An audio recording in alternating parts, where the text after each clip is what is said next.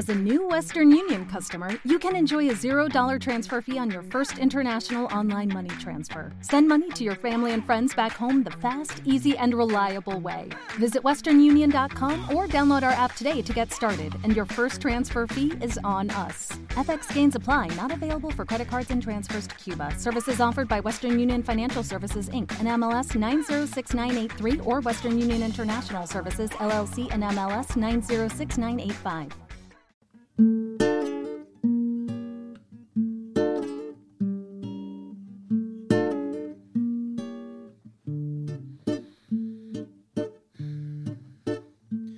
Por fin esta canción de adiós Cosas de los vivientes, ese es el título con el que Juan Gómez, el canca, ha querido invitarnos con él a través de un viaje que nos lleva a atravesar 14 canciones que nos emocionan y nos ponen a bailar a partes iguales, cocinadas a fuego lento al estilo clásico, pero con mensajes millennials. El artista malagueño se ha dejado llevar por diversos estilos sin perder esa esencia tan suya para dejar claro una vez más el gran artista que es Juan Gómez Canca. El canca, ¿qué tal? ¿Cómo estás? Hola, muy buena. Oye, con un poquito de susto, como te comentaba, porque estamos en un piso 11 y eso no lo llevo yo eh, bien de esto. Bueno, a ver, hemos bajado, los oyentes no lo están viendo, la verdad es que las vistas son maravillosas, que todo el mundo lo dice. Son maravillosas, ¿eh? menos, para, menos para Juan Gómez el Canca, ¿vale? O sea, que hemos bajado las persianas, estamos aquí en una especie de luz un poco más, más pues, íntima y para, para, poder hablar de, de este Cosas de los Vivientes. Lo primero, gracias. No, bueno, gracias. Gracias por regalarnos un disco tan bonito, un disco tan tuyo.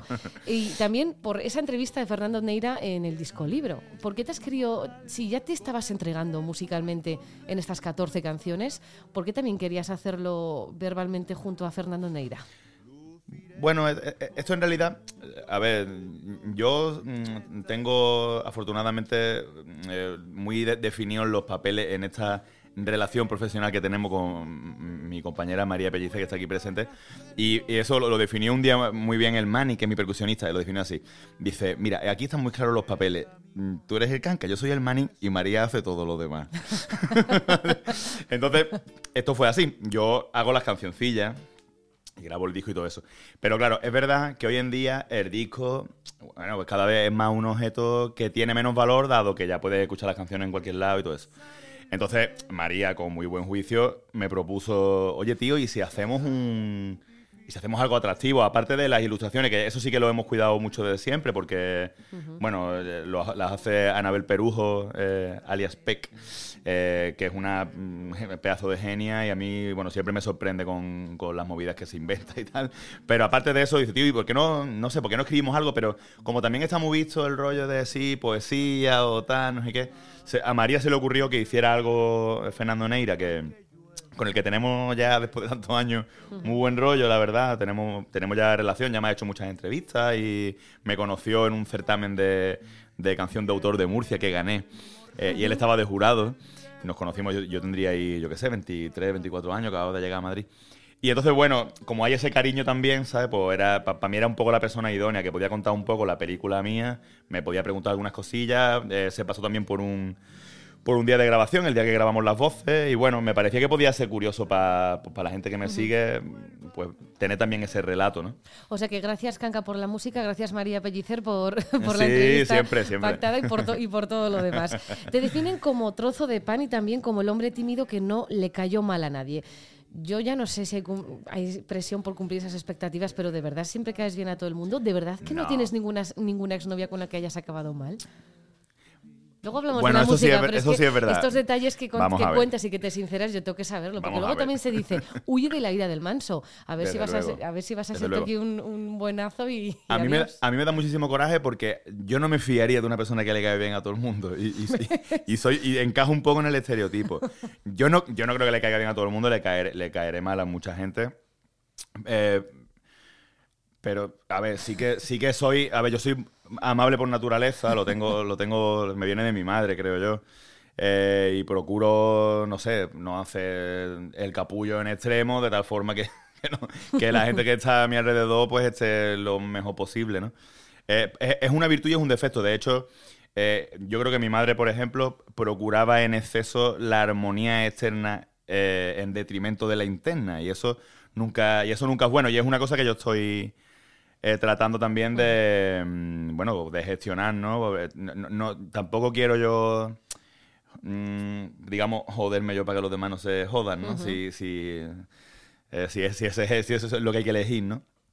Em, pero yo creo que bueno, que Neira ha hecho ahí una caricatura, mm, porque es verdad que en general, pues hay este carácter de, de mierda que tengo No. yo.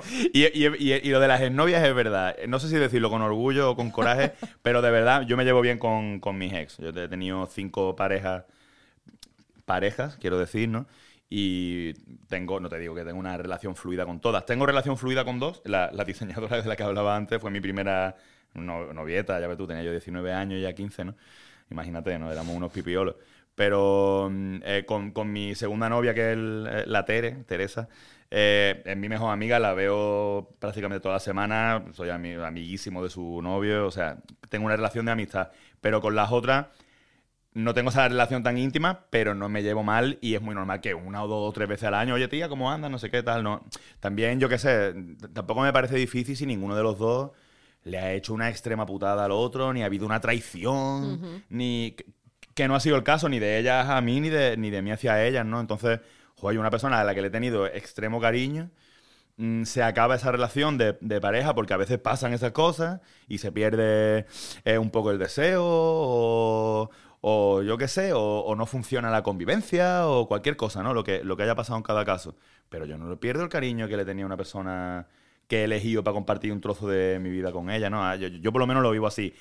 Si en el caso de los dos está más o menos ahí, yo hago mis pequeñitos esfuerzos mm, por, por llevarme guay y por mantener algo de eso ahí, ¿no? En relación. Si ellas lo hacen también, pues ya está. Vamos, que eres un trozo de pan, pero con cicatrices, porque también nos cantas que huye de la gente que no tenga cicatrices o que diga que no las tenga, ¿no? Que es importante, ¿no? Tener cicatrices a lo largo de la vida. Sí, eso, fíjate, es tontería. Es una frase que se me ocurrió a mí algún día. Yo tengo muchas cicatrices. Yo, soy, yo era muy. Era bueno de niño, pero era muy hiperactivo. De hecho, era- bueno, me diagnosticaron Lo hiperactividad. y, sí. Y- y yo me subía a los árboles, me caía de los árboles. Tengo aquí, si me ves, aquí tengo un pedazo de, de trozo que te caga. Este diente de mentira.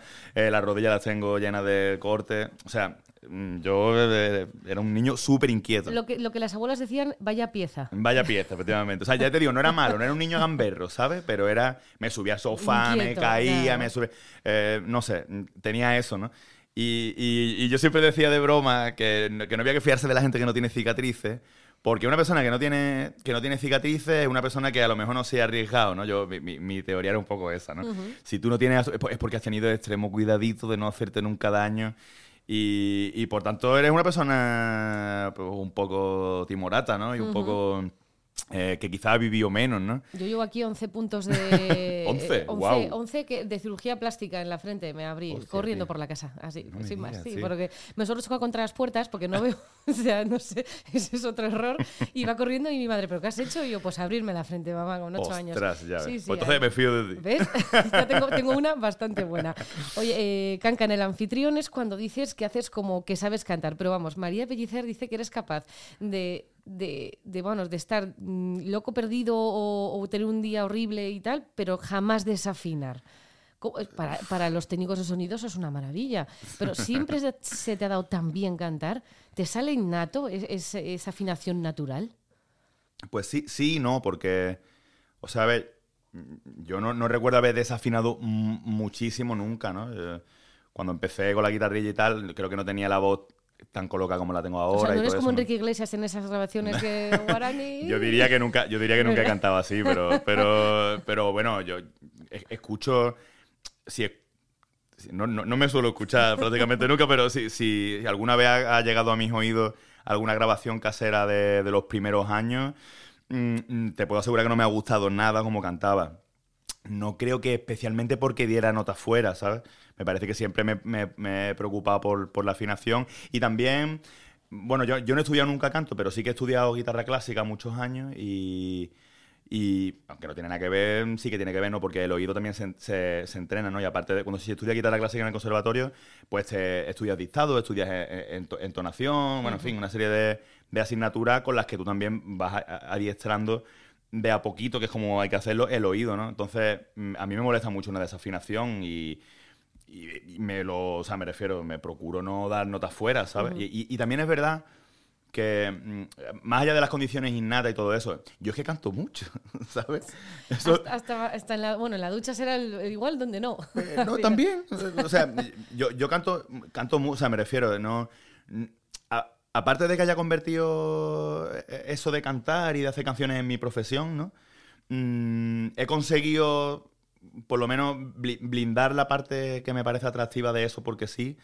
Eh, y te prometo que lo más normal, es mucho más normal que si viene gente a casa, por ejemplo, ¿no? O quedamos en un bar o lo que sea, si hay una guitarra, es mucho más normal que me apetezca cantar que que no. Eh, lo que pasa es que a lo mejor esas veces, pues, joder, pues no canto Canela de Dama, ni lo más que soy los esas canciones que son más antiguas y las dejo para los conciertos, ¿no? Pero las canciones que he hecho últimas, las que no están ni siquiera en este disco, ¿no? O incluso canciones de otros, de Serrat o de, o de quien sea, a mí es que me, me, gusta, realmente me gusta cantar y, y, también eso pues va ejercitando que cada vez, aunque no haya estudiado, pero si lo haces mucho, mira, lo, mira los, los flamencos, ¿no? Que, que, no, ninguno suele estudiar, alguno habrá, ¿no? Pero ninguno suele estudiar canto, canto lírico ni nada de esto, y sin embargo son gente que canta muchísimo en realidad, y eso también, la práctica también hace que tú vayas colocando la voz más guay, ¿no? yo, me imagino que tiene que ver con eso. Cosas de los vivientes, es el título del disco y también de una de las mejores canciones del álbum, que me mm. recuerda a mí al, último de la fila. Ayer empecé a ah, escucharla y digo, pues igual, como la grabado en Barcelona, igual quería ceder ese guiño a ah. Manolo García. para nada, ¿no? No. Pues es que no sé por qué, ¿eh? me vino la reminiscencia y yo, fíjate qué pues, cosa pues más bonita. Pues fíjate que, no, no, para nada tenía yo esa... Los he escuchado, por supuesto, y a Manolo García incluso más. Yo creo que llegué al último de la... Fui al, fui al revés, ¿no? Llegué al último de la fila por Manolo García. Y me encanta, ¿eh? Me parece un pedazo de compositor. Mm, pero yo, yo para mí sí que tiene un guiño al robe, a, Extremo Duro. Eh, un poco el riff del principio me hace acordar. Luego ya me voy por. Me, ves, me he ido yo un poco, más, un poco más soft. Pero bueno, pero al final es que de todo lo que escuchamos me parece que hay que, se van colando cositas hmm. inconscientemente. Eso como te iba a decir, bueno, pues eh, al final es otra visión que igual no la tenías, pues ahora te la regalo. Ah, muchas gracias, muchas gracias. Fue tu psicoterapeuta quien pronunció con acento venezolano esas cuatro palabras, cosas de los vivientes. Es la canción, bueno, hablas de libertad, de soledad, de, dolor. Pese a todo lo malo, esas cosas que nos pasan a los vivientes eh, siempre merecen que nos pasen, ¿no? Aunque sea dolor, eh, buscar esa libertad, el mm. amor. ¿Merece la pena siempre vivir?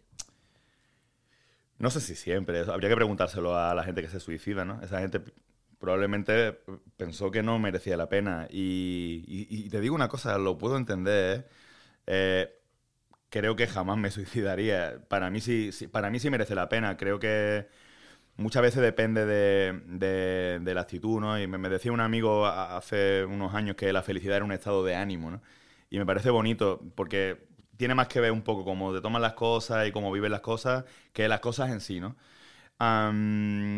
pero desde luego, para mí lo que encierra un poco esa frase tan particular de cosas de los vivientes, que me la dijo mi, psicoanalista, es eh, pues que a la gente que está muerta no, le, no se resfría, ni, ni eso, ni le deja a su novio, ni, ni le, no le pasa, claro, a la gente que está muerta no, no, le pasan cosas, ¿no? No le pasan, por lo menos, yo no, no voy a entrar ya en si luego hay una vida después de después de la muerte no. Pero por lo menos no le pasa la cosa que nos pasa a los vivos. La cosa que nos pasa a los vivos nos pasa a los que estamos vivos, ¿no? Y está guay tener, tener un poco esa perspectiva. ¿Sabes, por cierto, que esa canción se me ocurrió en un piso 40? No me lo puedo creer. Tú subiendo a un piso 40. Tenía un concierto. Y estamos bajando aquí las persianas. Era, era un 40 más o menos, ¿no, Mari? de un piso 11. Un piso, no, no, no, que ya.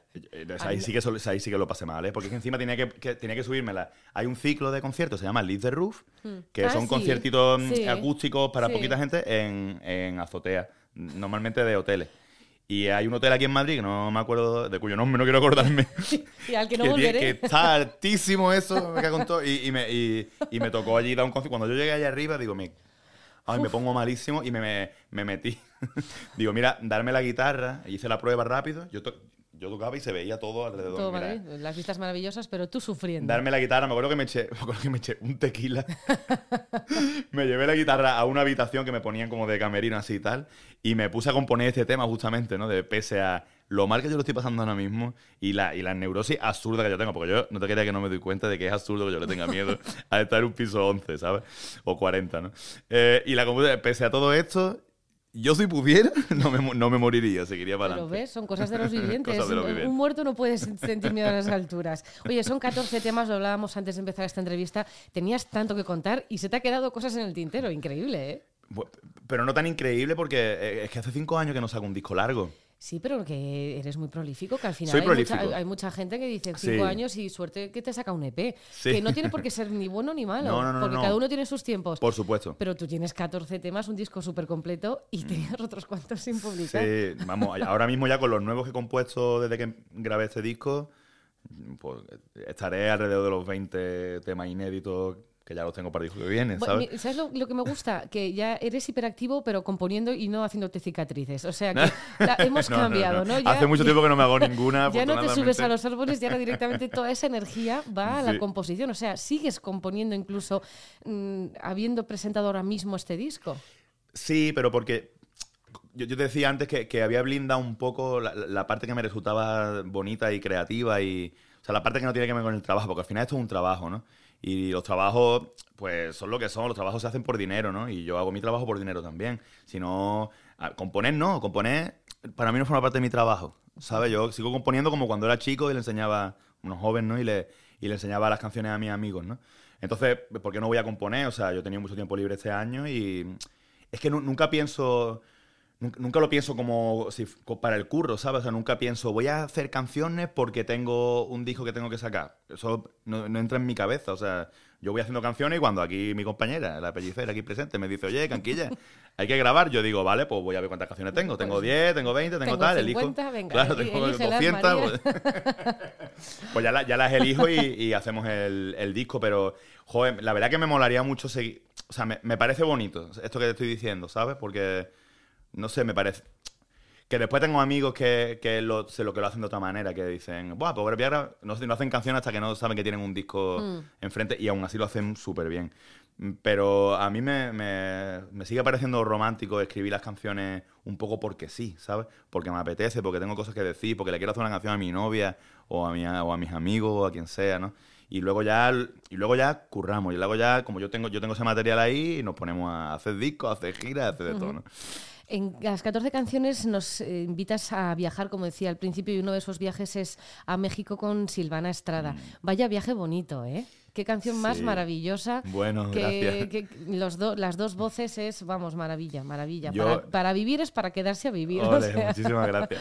Yo fíjate que ahora cuando estoy, que, que vengo de hacer un- unas pocas de firmas de disco y tal, y siempre, o sea, yo ca- canto, suelo cantar cuatro o cinco cancioncillas y luego ponen el disco de fondo y me pongo ya a firmarlo a todo el mundo y tal, que me tiro un ratazo. Suele durar más o menos lo que dura el disco, ¿sabes? O sea, que es un rato, ¿eh? Porque 14 47, temas, sí. sí. sí, sí. Pues Y- y te lo- no te la quita nadie. Y te lo prometo que cuando, que cuando canto, que cuando eh, suena para vivir y la parte que, que empieza a cantar Silvana, estoy ahí firmando y, y pienso, qué cosa más, Para qué cosa más qué bonita. maravilla. Qué, Qué, qué- maravilla. cómo tío. entra. Sí, Qué sí. bueno, es Bueno, que- y que bien encajáis los dos, que también podría ser Bueno, un drama, pero. Y, y- nada, le nada. y yo creo que le pega el tema. Pero además es que fue de una forma muy. que si quieres te la cuento, de una forma muy bonita, que nos Claro que conocimos sí. y tal. Eh, porque yo, yo fui a hacer promo a México del arte de saltar, del disco anterior. Y entonces hacía un, como un show pequeñito en un sitio que se llama el Foro del Tejedor, que es como una librería que arriba hay un escenario súper pequeño, ¿no? Entonces fui allí y y, y de repente me encontré allí con que me habían puesto una telonera que yo ni lo sabía ni nada, ¿sabes? Y tú ahí va, yo con teloneros, Y yo, bueno, yo qué sé. Y que nosotros no solemos mucho, no solemos llevar mucho telonero, pero bueno, allí, pues, oye, mira, que es que es una piba que, que queremos que te abra el show y tal. Bueno, genial. Y yo recuerdo que estaba en la parte de arriba donde estaba el camerino y me, me asomo, yo qué sé, yo siempre suelo, suelo escuchar, soy muy curioso para la música y tal. Me gusta escuchar a la gente más jovencilla y tal. Total, que me asomo y veo a esta niña cantando, pero esto ella con 20 años por ahí, ¿eh? Y digo, pero esto qué carajo, ¿eh? Que ahora me toque, ahora me toca a mí, pero la piba, o sea, la piba ca- tocando, tocaba un, un cuatro venezolano que si no recuerdo mal se lo había hecho su padre. Y ella sola, qué cosa más preciosa. Y, y entonces cuando, cuando terminé, no sé si cuando terminó ella, cuando terminé yo, ella se quedó allí porque me conocía, era fan y tal. Y cuando termina el rollo le digo, porque yo, yo tocaba dos días, le digo, tía, mm, digo, me parece precioso lo que haces, tal. Digo, ¿vienes mañana también? Y me dice, no, no me han llamado. Y digo, pero viene, pero viene otra persona. Mm, Me dijeron, no, no, mañana es que no hemos pensado que viniera nadie. Digo, pero tú puedes venir mañana. Y sí, digo, vente mañana Pues también. Que te quiero escuchar otra vez. ¿Sabes? No, no, y- y no, no tenía ni disco ella, tenía algunas dos o tres cancioncillas, si no recuerdo mal, ahí en, en el Spotify. Y nos conocimos así. Y luego ya vino a luego ya vino a cantar aquí al Palacio Real, hizo un show precioso. Y me llamó para cantar un tema con ella y en mi casa tomándonos un mezcal que tenía yo eh, y se lo puse como es mexicano, no pues lo recibí, la recibí con suavecito. suavecito, sí, para desayunar, ¿sabes? y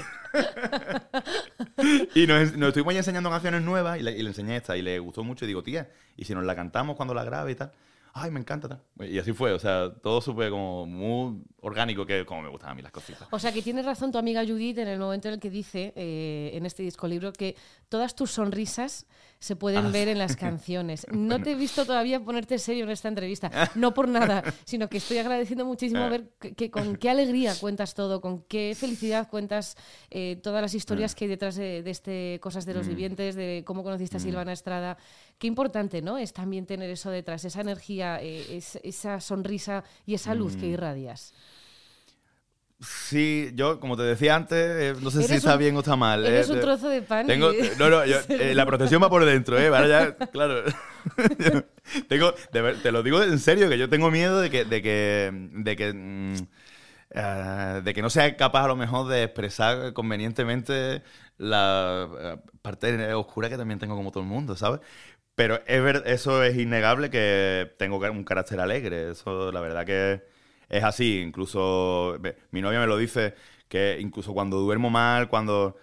O sea, yo recién yo me levanto y estoy, la verdad es que estoy de buen humor. No, o sea, es muy raro, es muy raro encontrarme de mal humor. Incluso Mm. madrugando para las promos que tienes que levantarte a las Lo 5 de la odio, mañana. lo odio, pero no, pero no me levanto en extremo refunfuñando. Sí. Mari- Tú María- hoy, hoy me has dicho, hoy me has dicho que sí, pero es que hoy he dormido, pero es que hoy he dormido sí. una hora, hoy no cuenta, ¿sabes? Hoy he dormido una hora.